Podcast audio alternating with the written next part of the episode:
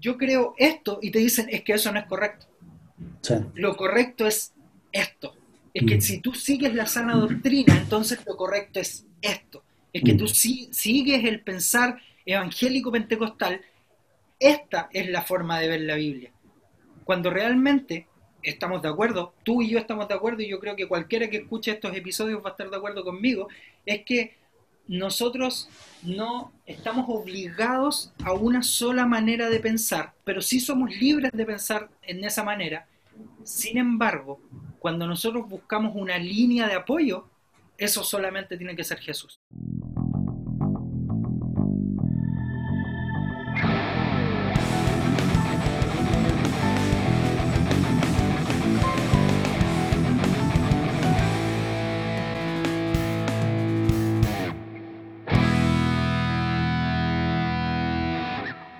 No sé si has tenido experiencia de ese tipo. Igual me contaste que estuviste en una. En una, en una iglesia de Testigo de Jehová. No sé si se llaman iglesia. ¿Se llaman iglesia? Eh, o sea, ellos le dicen al lugar donde se reúnen salón. Salón, sí, po. Pero. Sí, ellos le dicen salones nomás. Salones mm. del reino. Sí. Pero, pero sí, no, ellos no se consideran una iglesia ni tampoco se consideran una, una religión. Ellos dicen que son cristianos solamente. Ah, mira. Y son como muy libres, según yo, como, como en ese, en ese, como por esa línea. Como que ellos dicen que no, que no, no se consideran como seguidores de, de nada, sí se consideran cristianos, pero nada más. Entonces muy como, muy moderno. Entonces, eh, claro, ellos no, hablan mucho acerca de, eso, en realidad no tienen casi nada como en comparación con, las iglesias en general, como que no ocupan tampoco este lenguaje muy de iglesia, creo que el, único como lenguaje, entre comillas, que, es como lo más cercano, podría ser que hablan de Jesús, eh, claramente que no es Dios ni nada, no le dan cero divinidad, pero, pero hablan de Jesús, eh, y mm, hablan de la Biblia. Entonces ellos hablan mucho de la Biblia, pero realmente la Biblia es la Biblia de ellos. es la versión que ellos mismos han editado en 1940 y tanto y después la editaron de nuevo ahora hace poco, hace unos años atrás nomás. Eh, sacaron una nueva edición y al español tengo entendido que llegó el 2019. Así que... Eh, la última versión. Es como... ¿ah? La última versión llegó en el 2019. Sí, o sea, en español. Porque en inglés ya salió hace más tiempo, parece el 2014, 2015 mm, por ahí. Mm. Pero ellos como que ocupan esto de la Biblia, pero realmente es su Biblia, no, no es la Biblia, es, la Biblia que ellos tienen. Entonces, sí, eh, en realidad eso también eh, les da un poco la libertad de, que yo creo que pasa también en las iglesias. Lamentablemente es que las, las otras iglesias... Eh, ocupan un poco como este, según mi opinión, ocupan como este sesgo de, información, ¿cachai? Mm. Porque ellos ocupan las iglesias, no sé, eh, de, diferentes denominaciones, ocupan la iglesia Reina Valera del 60, ocupan las versiones como favoritas que ellos tienen. No son versiones de ellos mismos, pero sí ocupan este sesgo informativo donde tú no te puedes meter con otra cosa que no diga la persona que está delante, que no diga el líder, el pastor o, la persona que está ahí como, como tomando, yo diría que no el liderazgo, sino que el nepotismo de estar ahí adelante diciendo lo que tienes que pensar con respecto a lo que él dice que tienes que pensar.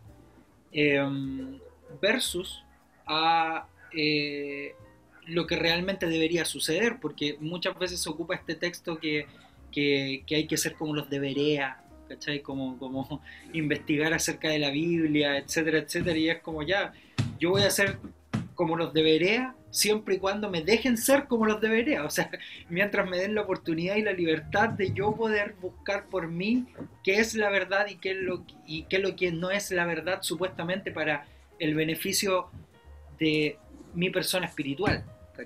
Entonces pasa mucho también con los testigos que, eh, para ellos es como esta es la información que nosotros tenemos, nos llevamos por, un, por una sola línea y solamente tenemos que ser como liderados por esta manera de pensar. Entonces mm. ellos tienen personas que supuestamente escriben al respecto, tienen su propia versión de la Biblia y todo gira en torno a solamente lo que ellos creen.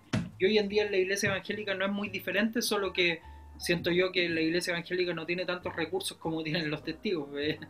Eh, los testigos ahí mueven muchas lucas, mucho dinero. Eh, y, eso hace un poco también que, sigan como esta línea de... ¿Qué, ¿Qué crees que lo hace tan...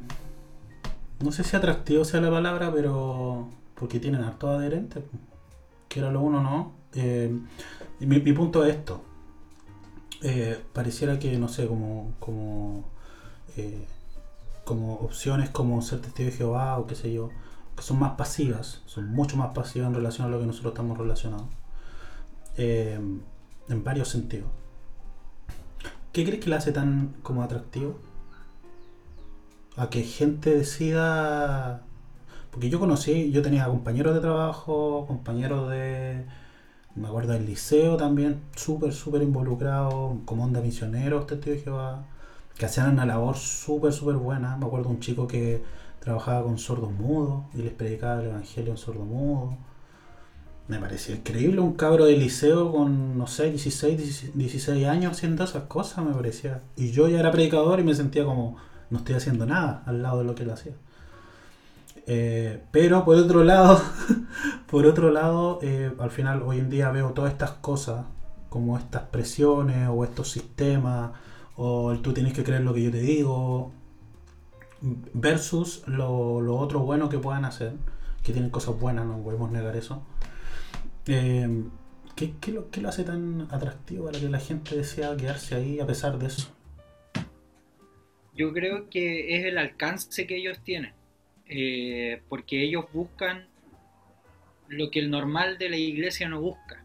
Entonces, por ejemplo, ellos no son mucho de, no mucho, porque igual lo hacen, pero no son tan reconocidos por esto, que es como ayudar, eh, por ejemplo, con recursos a gente o a barrios pobres, etcétera. No, no, no mm. se dedican mucho a eso, pero sí se dedican a enseñar a las personas. Entonces ellos tienen libros, por ejemplo, poder aprender a leer. Si es que tú no sabes leer y eres un caballero de 80 años que no sabía leer y vive en el campo, ellos son de los que van a tu casa al campo, y te enseñan a leer con sus libros y con las técnicas que ellos tienen, porque tienen mucho esto de enseñar a hablar, a enseñar a hablar en público, a dar discursos desde pequeño, etcétera. Entonces, todas estas formas que ellos tienen son muy cercanas a toda la gente. Cuando las personas se sienten como, lo que pasa es que yo no sé leer o, me siento como, como eh, eh, separado de esto o no entiendo lo que me están diciendo, entonces ellos se preocupan de tal manera que la persona se siente integrada en eso. Y ellos integran a todos, de eso no hay mm. duda. O sea, eh, yo nací, por ejemplo, en, un, en una casa de muy buenos recursos, siempre tuvimos muy buenos recursos. Y aún así, cuando nosotros salíamos a predicar, salíamos a predicar a poblaciones o lugares que se habían levantado. Acá en Chile, bueno, le decimos eh, poblaciones callampa, que, que de la nada, eh, de repente, entonces, eh, nosotros íbamos a predicar casi todos los días a esos lugares.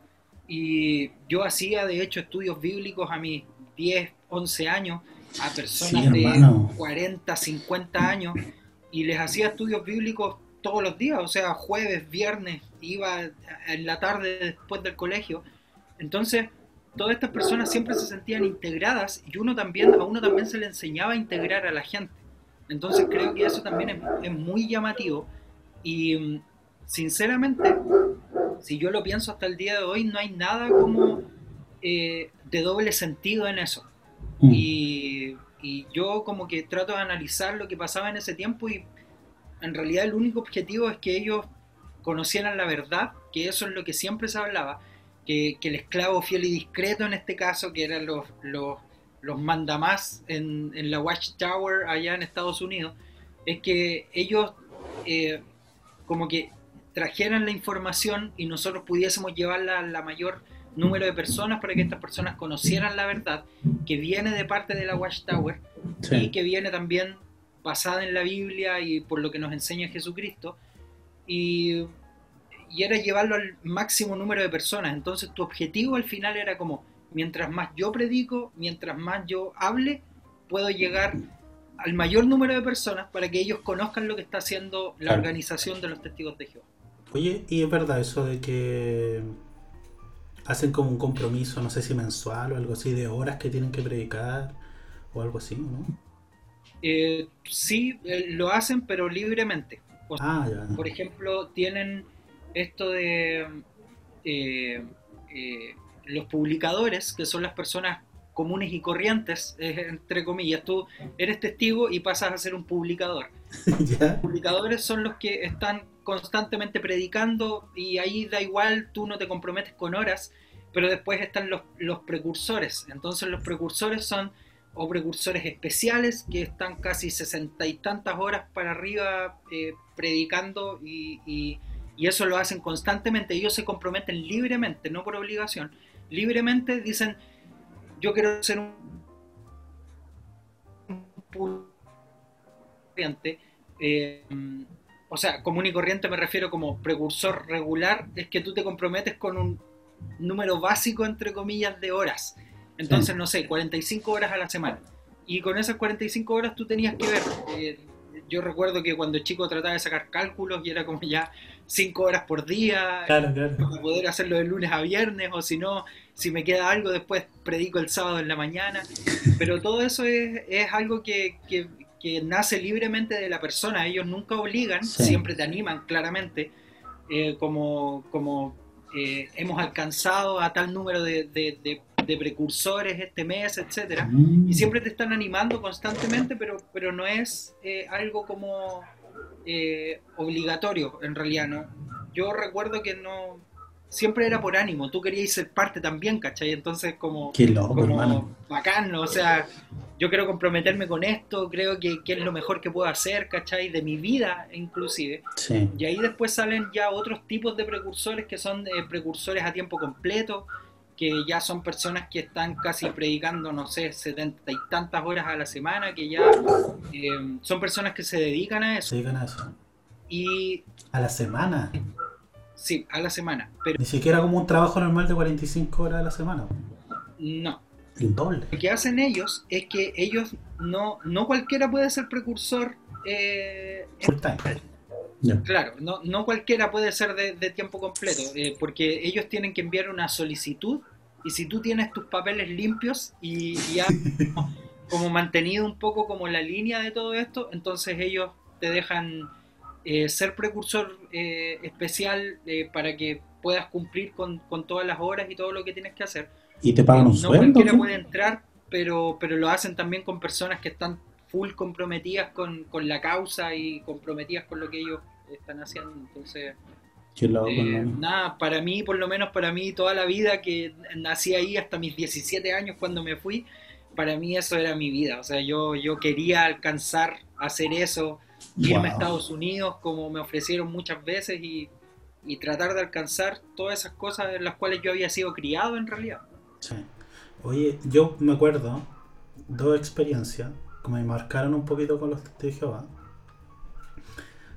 tal vez son tonteras, pero para mí era como súper importante porque nosotros igual cuando de chico, eh, la iglesia que nací también nos mandaban a predicar a la calle, porque era muy común ese, en ese tiempo. Entonces a los 11 años yo ya tenía que estar predicando en la calle. Yo había recibido el Espíritu Santo a los 11 años, a los 12 me bauticé. Entonces ya tenía que estar yo predicando en la calle, aparte que dijo el pastor. Entonces, de chicos nos metieron en eso. Y nos enseñaban cómo había que predicar, qué había que decir. No creo que para nada cómo preparan a los niños de Jehová. Ah, no creo que a ese nivel, pero sí nos preparaban. Y me quedó marcado porque una vez fui a comprar el pan cerca de mi casa. Yo era chico. Y andaba un caballero con su hijo, supongo que era su hijo. Eh, no creo que salgan con niños ajenos.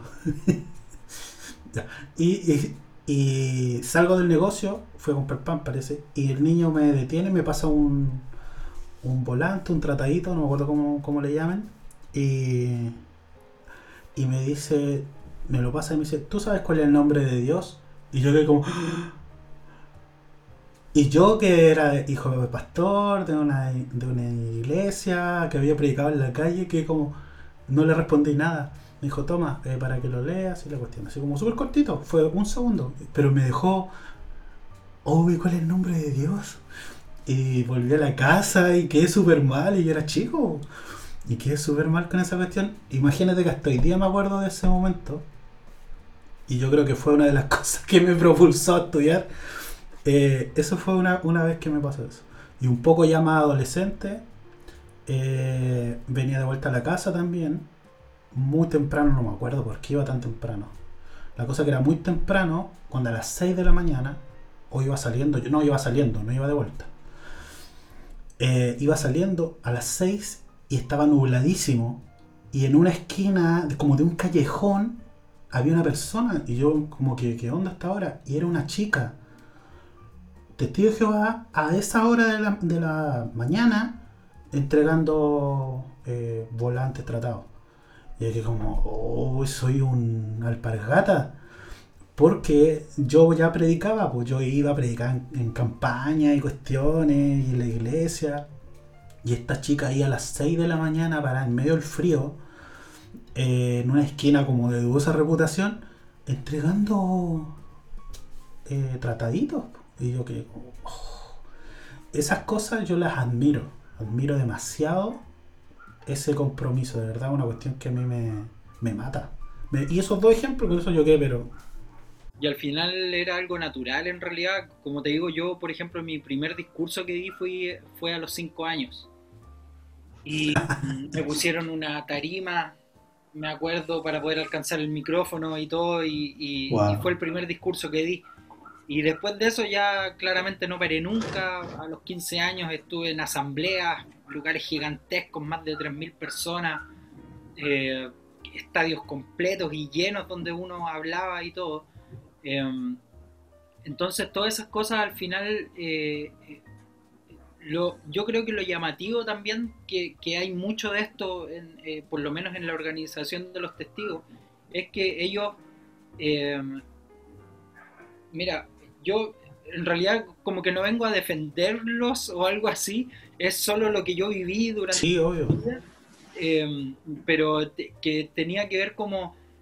Eh, porque yo no veo nada así como extraño en su manera de cómo hacían las cosas, porque de hecho, como dices tú, por ejemplo, esta niña que salía a las 6 de la mañana, yo también salía a las 6 de la mañana antes del colegio para poder predicar y para poder ir ganando horas, entre comillas, pero yo no lo hacía porque creía que que era bueno salir, a, o sea, no sé quién cree que ir a pararse a las 6 de la mañana a entregar tratados sea tan bueno, ¿cachai? No, no sé si me explico solo porque sí. sino que había un propósito mucho mayor al respecto. Entonces, para mí no era solo entregar tratados o entregar revistas o hablarle a la gente. Eh, yo, por ejemplo, de repente salía, bueno, eh, los testigos hacen esto de, sacan de la Biblia esto de, que Jesucristo envió de dos en dos a, sus discípulos. Sí, a los 70. De la Biblia que, que de repente hay mayores que salen con niños, ¿ya? pero no solos, claramente, están en un grupo mayor, aunque tú no los veas atrás, salen en un grupo mayor. Entonces, eh, ese día lo más probable es que puede haber sido el hijo, como puede que no haya sido el hijo, uh. que hayan dado en el grupo predicando con, los demás. Entonces a mí me pasaba de repente que yo salía con señoras, sin mentir, sin mentir, a mis 10, 11 años salía con señoras de 80 años, donde ellas era como, Julito, tú eres espectacular, o sea, tú sabes hablar bien, sabes eh, de todos los textos de la Biblia. ¿Ah? Full motivación. Sí, full motivación. Entonces a ellas les gustaba salir conmigo, les gustaba que yo estuviera hablando con ellas, etcétera. Y yo salía a las 6 de la mañana también, ¿cachai? Iba al hospital, por ejemplo, lo que recuerdo que me quedaba cerca de la casa, iba al hospital a, predicar y entregaba también tratados haciéndoles preguntas como, ¿tú sabes quién es el Dios de este mundo? O tú sabes que eh, no sé, para hablar, por ejemplo, acerca de Satanás. Sí, ¿dónde va a pasar la vida eterna? También preguntaban eso mucho. Claro, todas esas cosas. Entonces, son preguntas que en realidad son más como existenciales. Entonces eso también es bacán a la larga si lo piensas como en un formato marketing, entre comillas. Sí, ahora las medias voladas de preguntas. Sí. Porque nunca te preguntaban, por ejemplo, ¿tú crees que la homosexualidad es mala? No. ¿Tú crees que, ¿cachai? Nunca te hacían preguntas como, como ¿qué opinas acerca del aborto?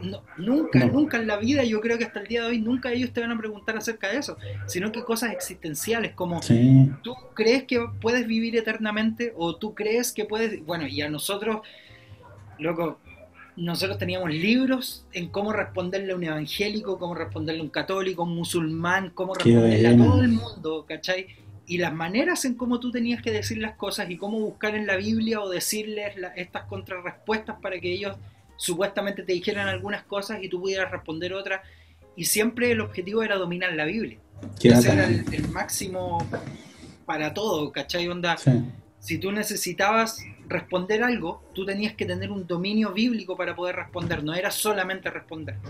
Entonces, yo creo que esto igual es, eh, es llamativo porque al final queda dentro de, ¿cachai? Creo que eso también tiene mucho que ver. ¿Y en qué sentido? Era que yo, por ejemplo, toda mi vida soñé estando en los testigos.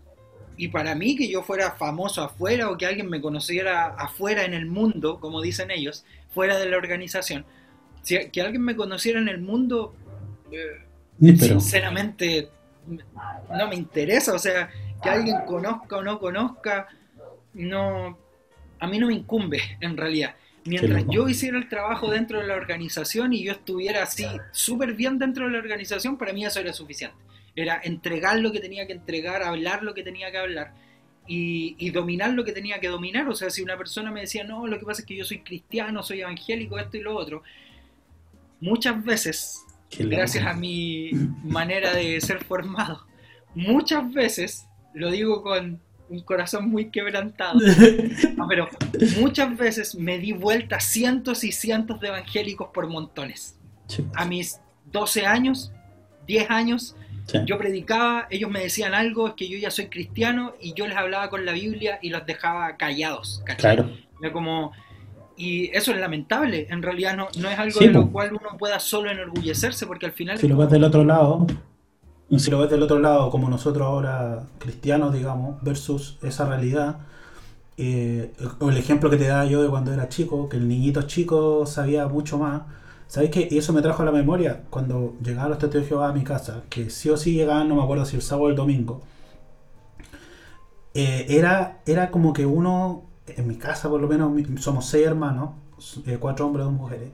Y siempre a los cuatro hombres, por, por, la cultura de la iglesia, siempre se nos crió como que tenemos que ser predicadores y saber mucho y estudiar y leer toda la Biblia y estar preparados. Y también como que nos preparaban cómo responder, no sé, un mormón, tío Jehová y así. Eh, y era como esa cuestión de tener que estar preparado porque puede venir un testigo Jehová y tú puedes salir a predicarle y ganártelo. Eh, entonces tenía que saber debatir qué decirle, con qué cosas matarlo, con qué cosas atraparlo, ¿cachai? Y hoy yo pienso esa cuestión y digo que qué terrible, pero uno realmente se preparaba porque decía, oye, puedo alcanzar a ganarte un testigo de Jehová o ganarte un mormón, era como, wow, eres lo más bacán. Sí. Sí, y de hecho, de hecho cuando eso también es, como, bueno, va de la mano un poco también con lo que pasa con los testigos. Es como eh, ellos, el objetivo es poder hablar acerca de Jehová al mayor número de personas. Si la eventualidad, en la, en la eventualidad sucede que te encontraste con un evangélico, con un mormón, con un, qué sé yo, quien sea, ellos están preparados para eso. Entonces, eso, eso también es como, ¿cachai? Como que no te dicen, tú tienes que convencer a este a esta persona, ¿cachai? O a esta persona que está opinando diferente, o un católico, donde hablan mucho acerca de los católicos, hablan acerca de que, ellos son como Jezabel y que, van a venir con, La gran ramera. Claro, hablan un montón de, de, todas esas cosas, pero bueno, ellos dicen que la religión falsa está no, dominada por, por los católicos. Ah. Entonces, ellos ni siquiera hablan tanto de los evangélicos y los mormones y otras religiones que no tienen nada que ver con ellos, pero cuando hablan de religión falsa, es que hablan de, de, esta mujer, entre comillas, que es la, la, la que va a traer como, como infección, entre comillas, al mundo y hablan de los católicos, objetivamente. Entonces... Oye, em, en esa parte y en ese sentido, eh, qué bueno que tocaste ese tema, eh, me pasa mucho que veo gente muy poco preparada hoy en día como en el cristianismo. No puedo decir que todo, ¿cierto? Pero muy poco preparada. ¿Por qué será que a veces siento como que la iglesia, por lo menos cristiana o evangélica, se ha ido mucho más por un lado eh, como de la espiritualidad, ¿cierto? O de la experiencia. Le damos tanto énfasis a la experiencia, que no estoy en contra de la experiencia, pero le damos tanto énfasis a la experiencia que un poquito descuidamos eh, algo tan importante también como prepararnos en conocer más de la palabra, conocer más de, Jesús, en este caso para nosotros, o, de lo que Él quiere. ¿Qué, crees que pasa ahí? Porque está la, rama, están las ramas evangélicas o protestantes más conocidas, que son más estudiosos, no sé, los presbiterianos, eh, los anglicanos, alguna área o alguna rama de los bautistas que parecieran un poquito más como preocupados de la palabra o del estudio versus la experiencia. Pero siempre me pasa que no hay un balance. Yo no, por lo menos todavía no encuentro una, una organización o una rama evangélica protestante que tenga como un balance entre estudio y experiencia. Porque las dos cosas me parecen importantes. ¿Qué, qué, qué, qué veías ahí tú? Sí, yo yo sí, estoy totalmente de acuerdo. Creo que tiene que existir un balance al respecto, pero yo creo que eh, es una opinión muy personal, claramente. No es algo que opine, por ejemplo, la iglesia donde estoy, ni nada por el estilo, pero algo muy personal que creo que hay y que tiene que ver en realidad con el mundo actual, es que hay mucha polarización al respecto. Mm. Entonces, creo que, que, tal como decías tú, hay ramas que son muy estudiosas pero estas ramas estudiosas son ramas que siguen su línea de estudio y su manera de cómo estudian ellos la Biblia. No es que ellos sean abiertos a poder entender el reino o abiertos a poder entender lo que todas las eh, multiformas de las cuales habla la Biblia. ¿cachai? Entonces acá hay mucha polarización al respecto y eso mm. creo que es lo que está volviendo como, no sé si ocupar esta palabra, pero bueno, la voy a usar igual. Eh, pero es como que vuelve como insano todo esto. Entonces, porque al final, eh, claro, uno dice, no, es que yo soy un estudioso de la Biblia, sí, pero a tu manera. O sea, eres un estudioso con tu forma, tu manera y tu solo y único entendimiento. Otro entendimiento que el, día de mañana, si otra persona eventualmente quisiera entender, primero va a tener que entender tu forma y después va a tener que entender la Biblia. No al revés. No, no es que yo, sí, es que estoy ahora yendo por este camino de la Biblia donde yo estoy aprendiendo y, oh, me he encontrado con esta forma que me han estado enseñando. No es al revés, sino que es como, aquí creemos esto, creemos esto, creemos esto, y bueno, y ahí tienes la Biblia y ahora estudiamosla después de todo lo que te dije. Entonces creo que hay mucha como polarización al respecto de esto, tratar como de convencer también acerca de una sola línea y creo que eso lo vuelve como tóxico en realidad. Creo que esa es una mejor palabra. Creo que lo vuelve tóxico a la larga porque, porque claro, es como el tema, volvemos un poco a, este texto muy pequeño, pero que habla de los de Berea. No es necesario conocer a los de Berea para entender que ellos realmente lo único que buscaban era la verdad. Entonces, ellos eran reconocidos porque eran apasionados por la Biblia o por la verdad, ¿cachai? Apasionados por, por la palabra de Dios. Pero nosotros ahora hemos sido como apasionados a las formas de la palabra de Dios y no a la palabra directa de Dios. Entonces, eso creo que ha ido creando esta como polarización con que nosotros enseñamos mucho mejor la Biblia o somos más en esto y al final sinceramente yo, yo creo personalmente que no se trata de eso, o sea, yo no tengo por qué ser un docto de la Biblia, tengo que ser un enamorado de ella. Entonces, ¿qué pasa con la, persona? Volvemos un poco al tema de los testigos de Jehová antes. ¿Qué pasa con la persona que no sabe leer? ¿Tú eres alguien que le encanta con la palabra o eres alguien que, quiere solamente que ella sepa todas tus... No importa que no sepas leer, yo te voy a enseñar ideas, ideas, ideas para que sepas cómo es el asunto, versus a decirle, loco, prefiero enseñarte a pescar versus a darte todos los pescados para que te satisfagas de cosas que solamente vienen de mí. me pasó eso un poquito cuando estudié cuando estudié teología. Eh, estudié en un instituto que era teología reformada.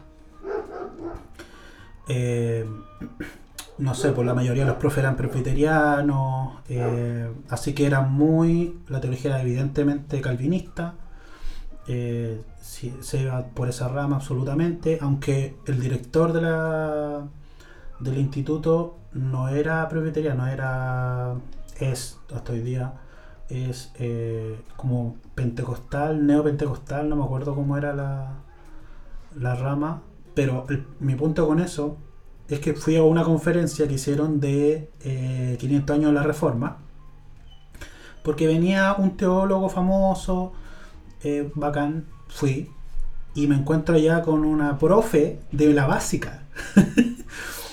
y ella se acordaba de mí, porque yo en la básica, eh, por, por, mis papás, por la religión en ese tiempo, digamos, por la iglesia, yo no podía hacer religión. A mí, mis papás iban y hablaban con eh, porque era un colegio católico. Entonces mi papá iban y hablaban con la directora de que yo no podía hacer religión. Entonces yo estaba eximido de religión. Los también.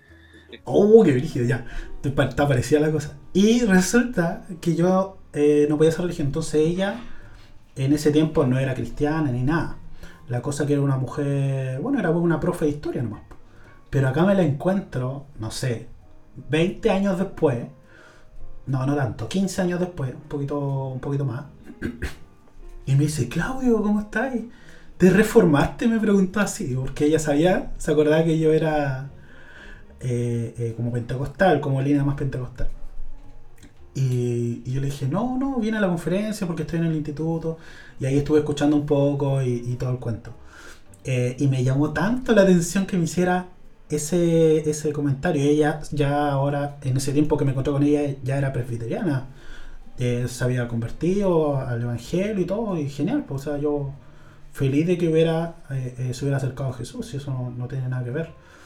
Pero sí pasa eso, que estás mencionando tú, lo, lo, vi muy claramente, por ejemplo, no, están a favor del movimiento del Espíritu Santo como nosotros lo creemos, eh, más carismático, ¿verdad? Que tiene que ver con carismático, caris, ¿verdad? De gracia que se usa para los dones del Espíritu. Eh, más de esa línea eh, están básicamente como en contra de eso, creen que son más cesacionistas, creen que ya no hay movimiento de los dones del Espíritu, ah, no creen en el apostolado actual, digamos sino solo el bíblico, eh, etc. Entonces hay como varias cosas, varias cosas ahí que son muy marcadas y que aunque trataban de hacerlo neutral, porque era abierto para cualquiera, igual de alguna u otra forma te, hacían ver como ellos creen que debe enseñarse la Biblia. De verdad lo intentaban, intentaban hacerlo neutral. Pero sí o sí metían, eh, no, lo típico que cuando, cuando empezaba, no sé, eh, sistemática, lo primero que te enseñan es la inerrancia, o, lo que hablamos en algunos de los episodios, ¿verdad? Que estuvimos conversando. Entonces, es muy evidente eso. La línea teológica, la línea de estudio o, de hermenéutica que utiliza cada, cada rama del protestantismo o de la iglesia evangélica, es muy evidente que hay una, línea que ellos siguen y que tratan también de convencerte de que eso es lo correcto. Mira, el otro día, creo que, va de la mano con esto, eh, me topé con un libro que se escribió hace muchos años, gracias a Dios que se escribió hace muchos años y que no es de este tiempo. No voy a decir el autor para, no exponer a nadie que, que ame a este autor si es posible, de ahí después lo buscan en Google o algo así.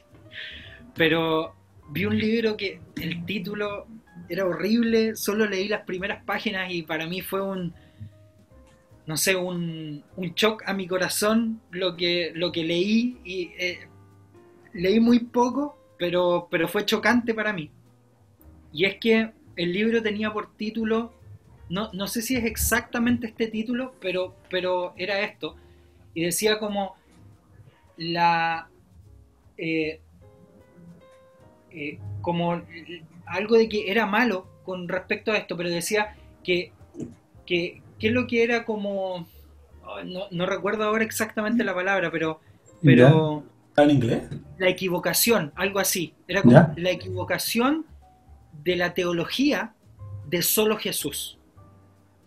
Entonces lo que hablaba este hombre o esta persona es que él decía que nosotros no podemos solamente predicar a Jesús, sino que hay que predicar también al Espíritu Santo y hay que predicar a Dios. Al Padre, Pero no podemos solamente decir que solo existe Jesús y que eso es tóxico para la iglesia. ¿Cachai? Onda, darle tanta importancia a Jesús es incorrecto. Entonces, a mí me llama la atención porque primero, bueno, estamos claros y yo creo que estás de acuerdo conmigo que eso no es lo que nos dice la Biblia. Por supuesto. Eh, Todo apunta a Jesús. Nosotros al único que tenemos que darle toda nuestra gloria es a Jesucristo.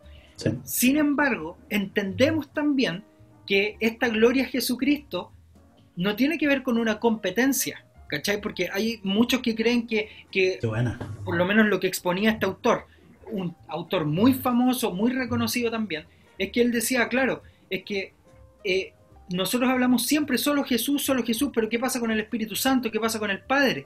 ¿Cachai? Pero entendemos que por algo se llama Trinidad, es que son tres en uno. Ellos no compiten entre ellos. Lo que hace el Espíritu Santo es gloria para Jesús, gloria para el Padre. Lo que hace el Padre es gloria para Jesús y gloria para el Espíritu Santo. Y lo que hace Jesucristo es gloria para el Padre y gloria para el Espíritu Santo, todo por igual. Entonces, eh, creo que va de la mano un poco con lo que estabas hablando ahora, con, con este tema como, ah, ahora o yo soy católico, o yo soy reformado, o yo soy esto, o soy lo otro. Y por más que yo trate de mantener como la línea, no puedo hacerlo. ¿Por qué? Porque mi mente trata de polarizar la manera en cómo yo enseño la Biblia. Entonces yo digo, lo que pasa es que esto es correcto o esto es incorrecto. Mm. Es que nosotros creemos en las cinco solas o no creemos en las cinco solas. Eh, y los arminianos, y etcétera. Y empezamos a meter como, como teologías que en su momento fueron base para muchas cosas, pero no fueron el quiebre, o sea, bueno, en el momento sí fueron el quiebre, pero me refiero, el objetivo de estas eh, teologías o maneras de ver las cosas, a mi parecer, nunca han sido el quiebre, sino que es la muestra de la gracia de Dios, mm. ¿cachai? Entonces, yo veo como, pucha, esto es gracia de Dios, todo lo que sucedió, por ejemplo, si nos metemos nuevamente a la, historia para no perder el hilo con el tema de los testigos de Jehová. Em, eh, eh, este hombre que empezó con los testigos de Jehová, ahora olvidé el nombre, Russell, él empezó también con una familia que, ellos eran también pentecostales y tenían como estos movimientos de, de, su, como de la iglesia, y él dijo, no, esto no es verdad, y escribió tomos y tomos de, de la Biblia, donde él quiso desmarcarse de eso. Y por eso mm. se crearon los testigos de Jehová, donde salió el tema de que la Trinidad no existe, que Jesucristo no es Dios y que hasta el día de hoy sigue existiendo con los testigos de Jehová. Bueno, pasa lo mismo mm. con los evangélicos. Entonces uno dice, la otra vez me escribió alguien, me acuerdo por, eh, hice algunas consultas con respecto a algo nada que ver, y alguien me escribió y me dijo, yo creí que ustedes entre iglesias se conocían. Entonces yo la única respuesta que pude darle, aunque no lo creas, existimos tantas y hay algunos que están tanto en contra de los demás que no nos conocemos todos y no tenemos la misma línea.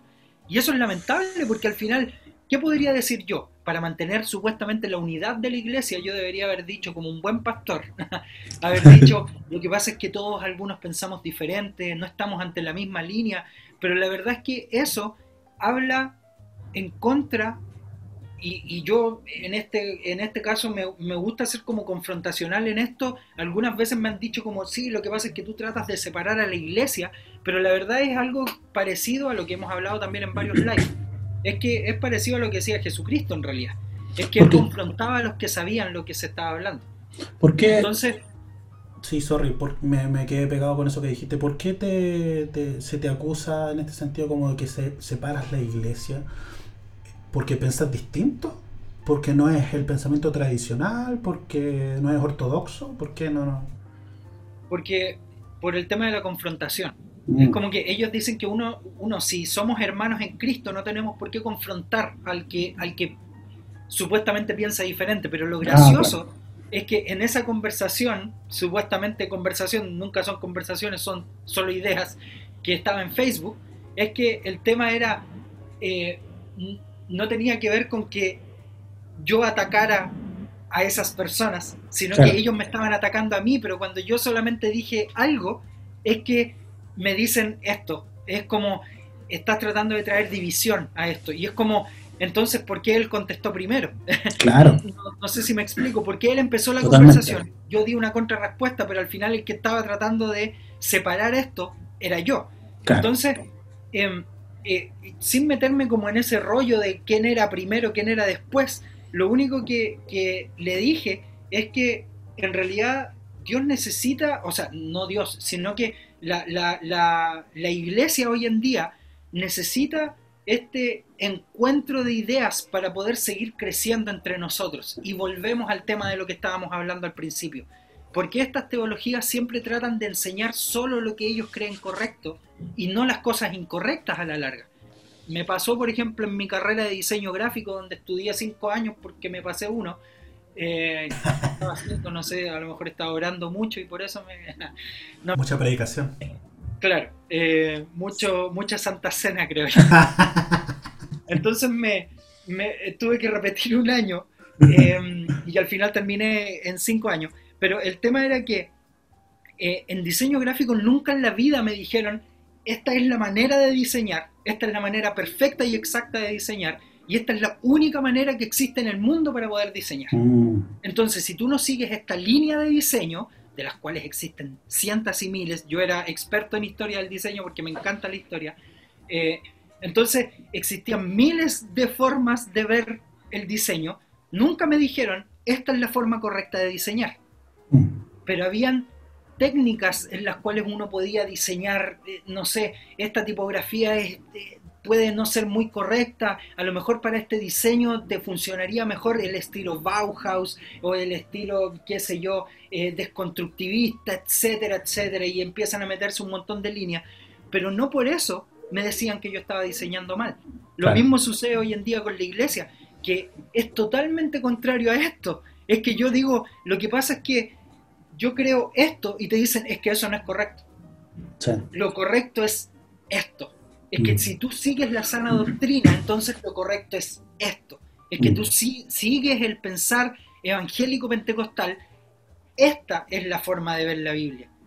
Cuando realmente estamos de acuerdo, tú y yo estamos de acuerdo, y yo creo que cualquiera que escuche estos episodios va a estar de acuerdo conmigo, es que nosotros no estamos obligados a una sola manera de pensar, pero sí somos libres de pensar en esa manera.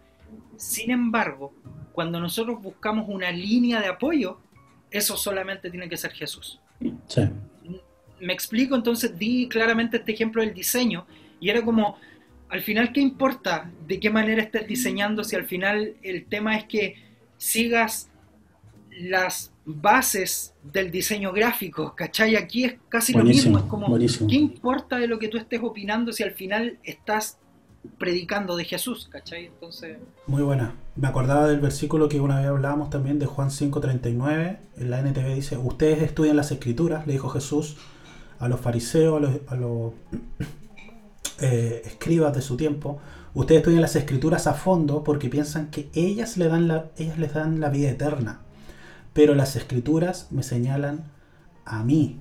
Entonces, una vez me preguntaron, ¿cuál es tu línea hermenéutica? Y yo todavía no estudiaba eh, teología seriamente, digámoslo, porque se puede estudiar así vagamente, pero también seriamente todo línea de estudios serio. Entonces yo quedé como, eh, no, esto y esto. Y al final me dijo, no, tú tienes solo un montón de ideas. Y me dejó como, ah, Sí, es verdad. Pues no, no, le di la razón, obviamente, porque era un debate. Pero, pero sí, o sea, ahora lo, reconozco totalmente. Era una, un montón de ideas nomás de, sobre cualquier tema. Podía hablar de cualquier cosa, pero solo un montón de ideas. No había una línea hermenéutica. Y lo que me hizo ver en ese momento este pastor con el que hablaba, es que al final el mejor filtro o la mejor hermenéutica es pasar todo por el, por el prisma o por la visión de Cristo, de la cruz, de, lo que Él hizo, de quién es. Eh, entonces cualquier cosa, si quieres estudiar el Antiguo Testamento, el Nuevo Testamento, Si pasas todo por Jesús, te das cuenta que está todo conectado hacia Él, porque como el versículo que acabo de leer, las escrituras apuntan o lo señalan a Él. Y los fariseos prácticamente estaban, habían creado un tipo como de, idolatría al texto, al, al, papel, ¿verdad? A la letra, a buscar ahí el código, cuando en realidad todo esto apuntaba a la revelación de, de, Dios en, en, Jesús, ¿verdad?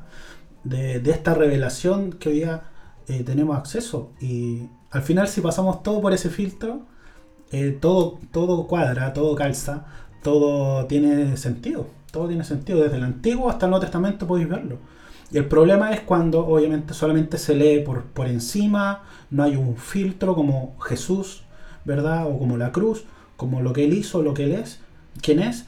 Eh, va a pasar eh, estos temas que estamos hablando, ¿verdad? Que al final se convierten en un montón de ideas solamente, o una idolatría a la escritura, en vez de buscar el porqué de la escritura.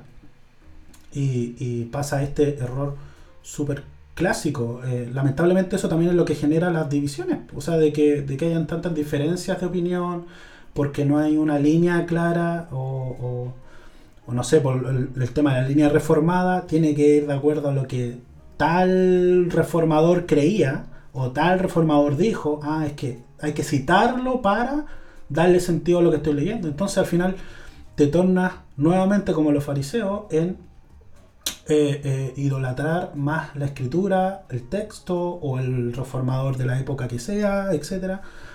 Eh, en vez de buscar a Jesús en todo lo que, en todo lo que leemos. me, gusta, me gusta esa línea. Sí, yo soy de la idea que yo soy de la idea de que toda la teología es incorrecta para mí todo, todo lo que se habla en la teología es incorrecta. ¿Por qué?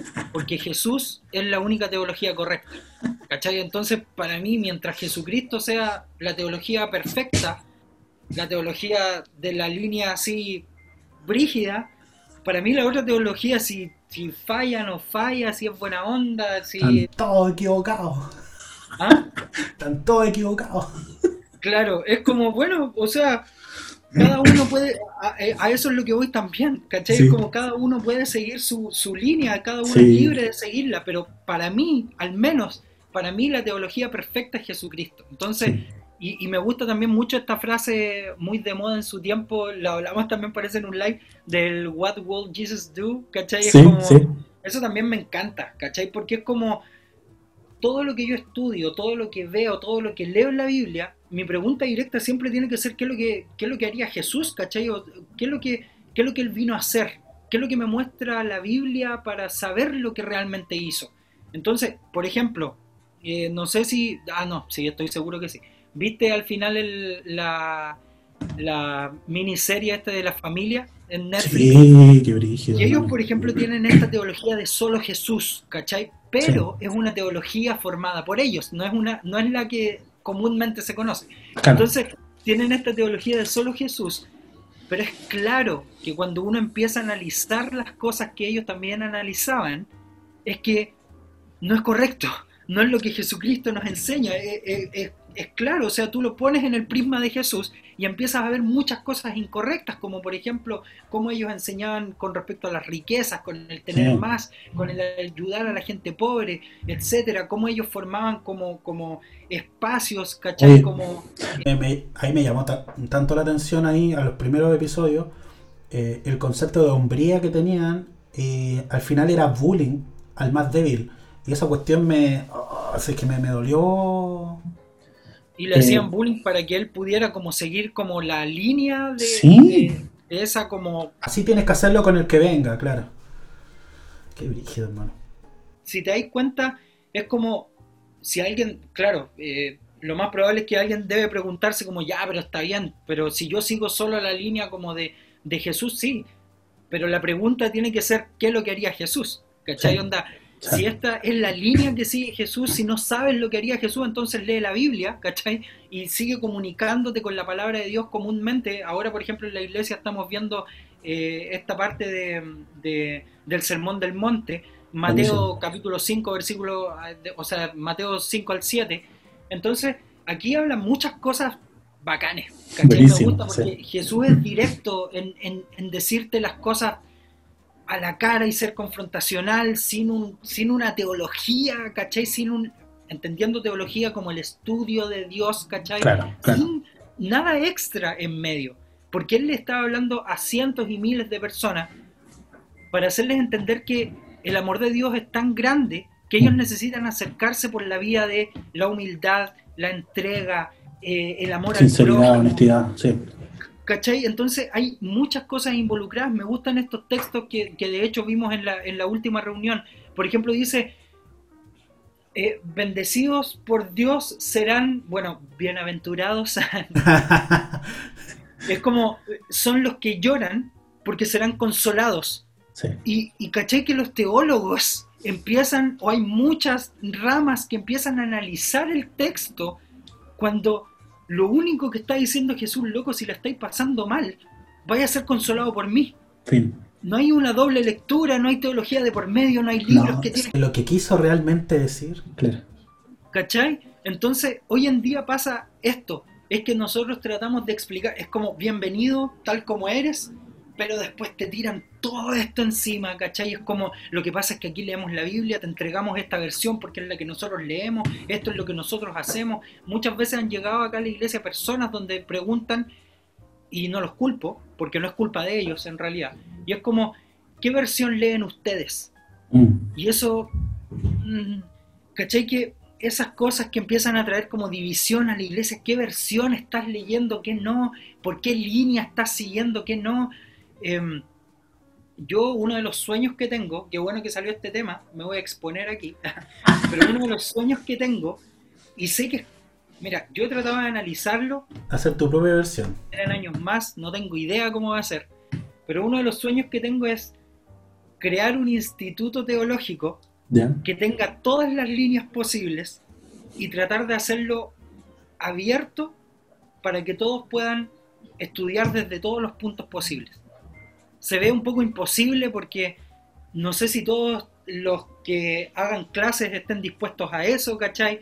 Pero de repente pienso que, hoy en día necesitamos a personas que sean amantes de la palabra de Dios, pero con el prisma de Jesús, y no amantes de Dios con el prisma de la teología. ¿cachai? Entonces, al final yo creo que, que esto tiene mucho que ver con, bueno, volvemos al tema del principio, con el tema de la polarización, ¿cachai? Es que yo creo que esto es lo correcto, nomás, pues, ¿cachai? Eh, eh, alguna vez eh, preguntaron, me acuerdo a, a, Emerson Nowotny, pastor de Mosaic México, una vez le preguntaron, ¿qué pasa si todo lo que tú estás enseñando es incorrecto? Entonces él dice, eh, lo único que puedo responder es como que viví la mejor vida que puedo vivir. ¿Cachai? Entonces, ¿te has dado cuenta que por lo general los locos que se meten tanto en la teología que empiezan a tener estos debates de teología, que no son debates como un debate común y corriente, no sé si te metís, por ejemplo, un, yo estuve de hecho en un club de debate en el colegio, ¿cachai? Era bacán debatir, pues, ¿cachai? Porque tú sabías pues, si estabas en contra o no, tenía ya alguien que estaba ahí como, como moderando, saneando claro, como saneando el espacio. Era bacán, ¿cachai? Algunos decían, sí, él tiene razón, sí, él también. Oye, mira, interesante lo que él está diciendo, pero meter el debate en la iglesia.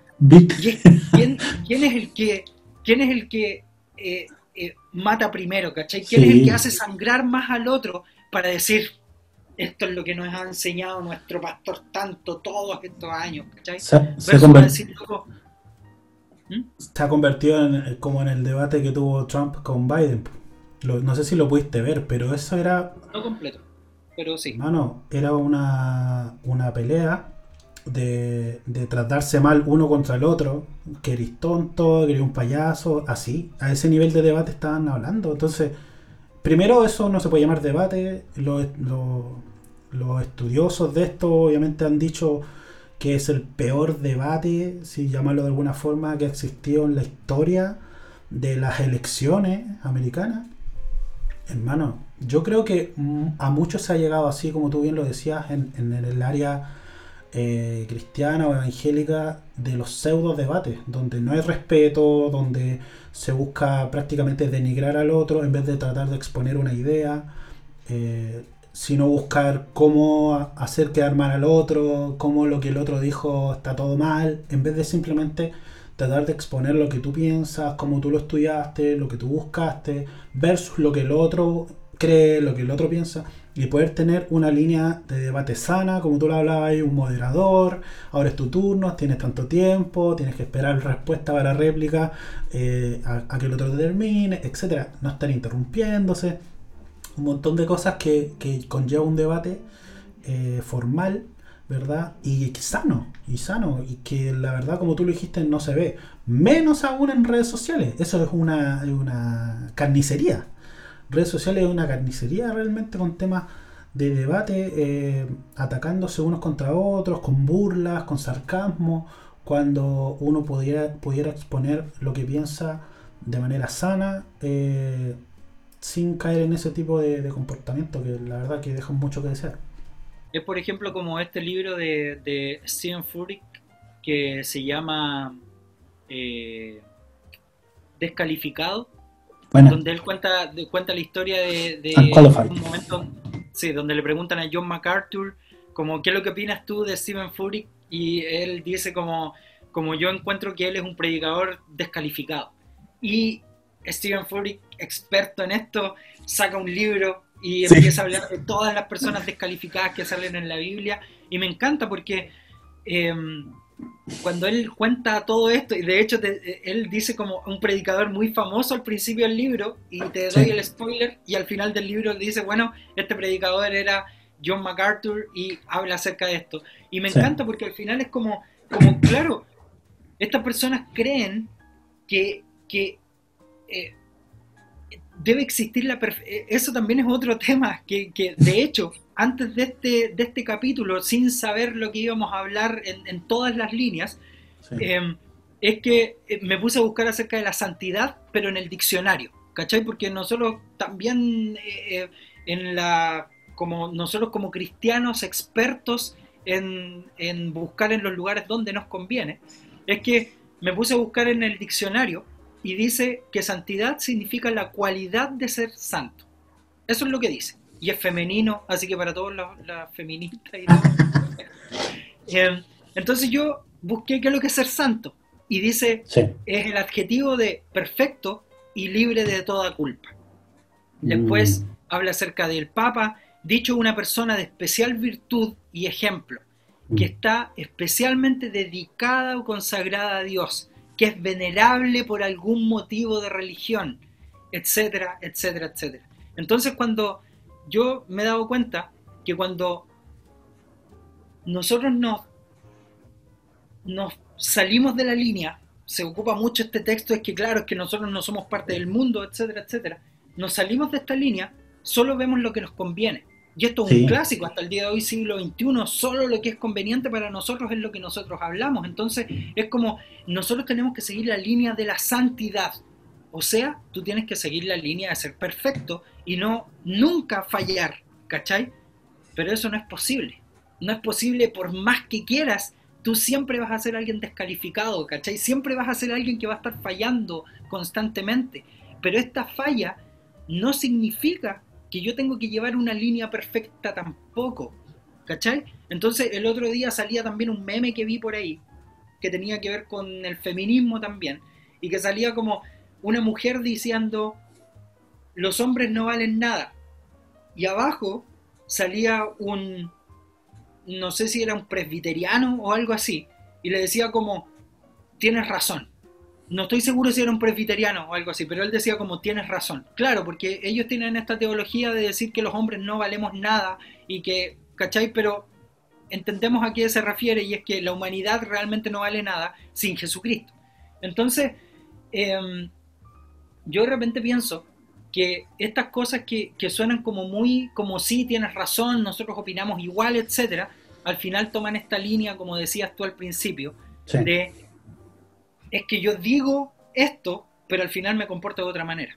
Es como el tema del, del apruebo o el rechazo que ha estado tan de moda este último tiempo, que hacen preguntas y respuestas, hacen lives y todo el asunto, pero al final tratan de convencerte de que votís rechazo una vez por todas, ¿cachai? Es como, loco, basta, es, es obvio, te dicen así como, no, lo que pasa es que tú tienes que seguir la línea de tus convicciones, y es como, sí, pero tú me lo estás diciendo desde un punto totalmente sesgado para que me obligues a que yo piense como tú y tenga que votar rechazo.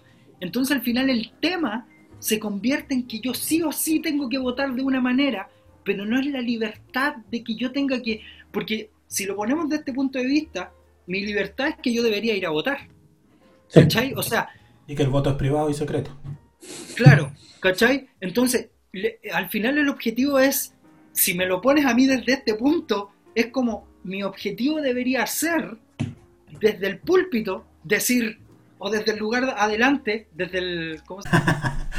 del lugar santísimo. Vernáculo. Pero desde el lugar santo e inmaculado de allá adelante, donde solo suben los, los ángeles. no, pero.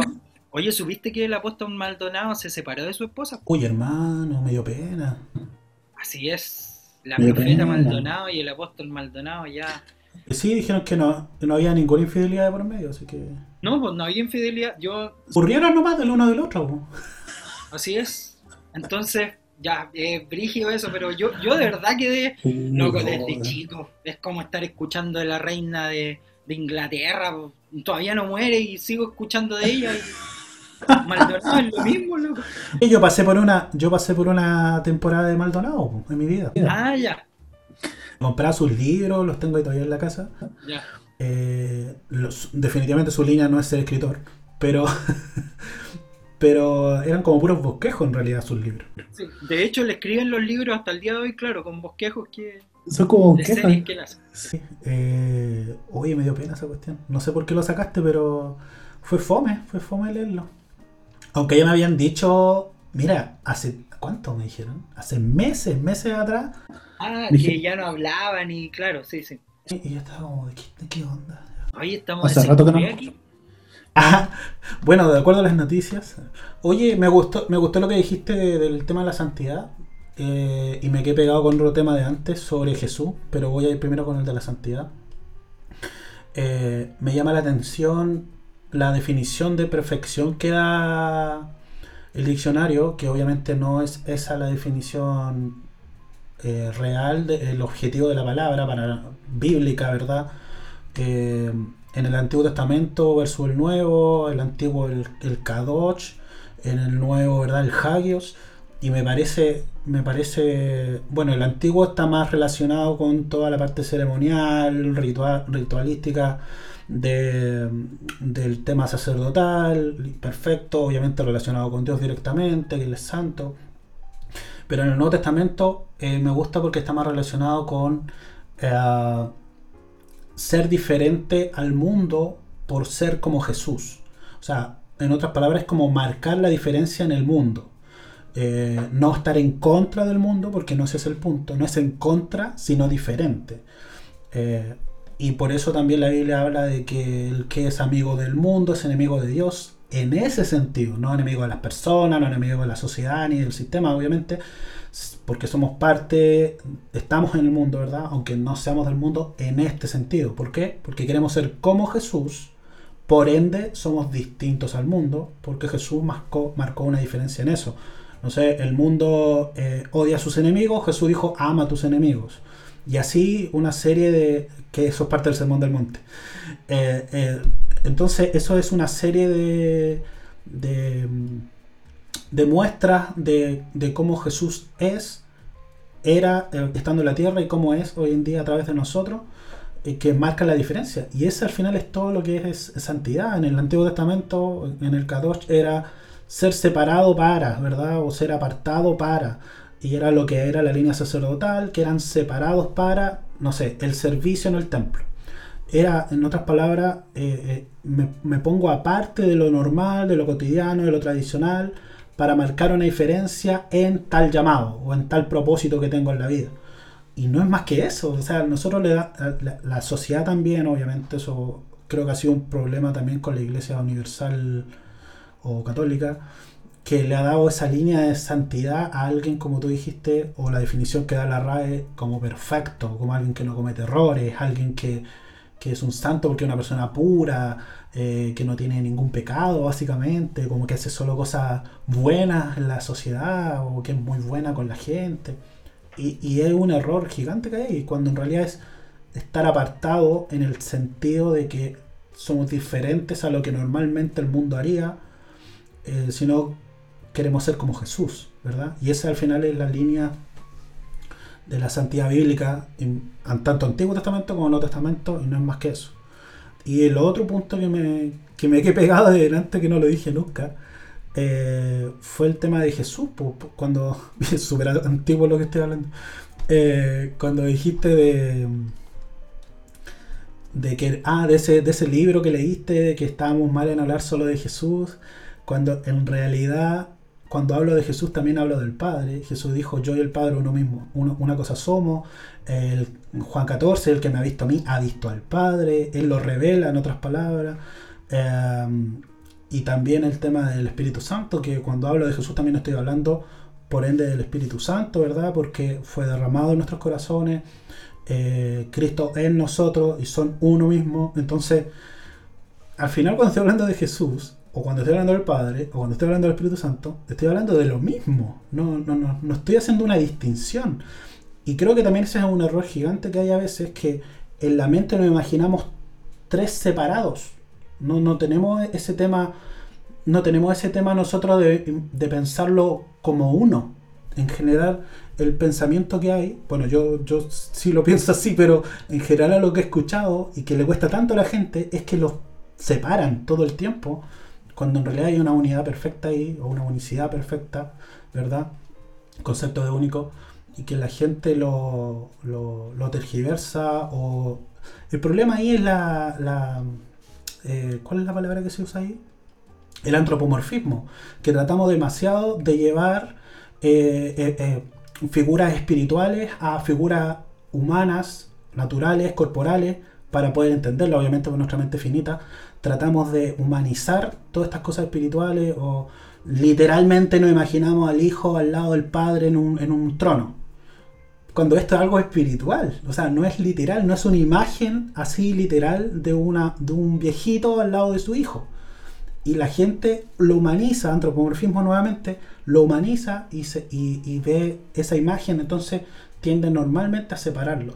Cuando yo hablo de Jesús y cuando hablamos solo de Jesús, también estoy hablando del Padre, también estoy hablando del Espíritu Santo por ende. Entonces, eh, me, ha pasado, lo he conversado con amigos incluso que les cuesta mucho poder eh, verlos como uno, estas tres manifestaciones, estas tres formas, tratar de verlo como uno les cuesta muchísimo y al final, si empiezas desde ahí, como el monoteísmo clásico eh, judaico, te va a ayudar muchísimo a empezar, obviamente, del Antiguo Testamento.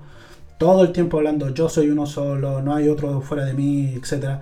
Y este mismo Dios manifestándose en la persona de Jesucristo, el Hijo de Dios manifestado eh, aquí en la tierra. Entonces, me había quedado dando vuelta esas dos cositas de lo que había hablado. Y no sé si significa pasar a otro tema, pero sí, como hablaste del tema de, tu vida hasta los 17 siendo testigo de Jehová, eh, hay un versículo en, Ezequiel, parece que dice, vosotros sois mis testigos, dice Jehová. Creo que de ahí viene de que somos testigos de Jehová. Eh, no, parece que es en Hebreos, si no me equivoco. en el antiguo yo ya había leído uno, que, que Jehová habla y dice a vosotros. sé que no es Ezequiel. No, no, no, recuerdo ahora, pero, sé que no. Recordé ahora así como de. Creo que haberlo leído. Uh, ¿Qué te hizo cambiar? ¿Por qué cambiaste a quién eres hoy? O sea, ¿qué te pasó? Si que no sé si lo voy a contar o algo.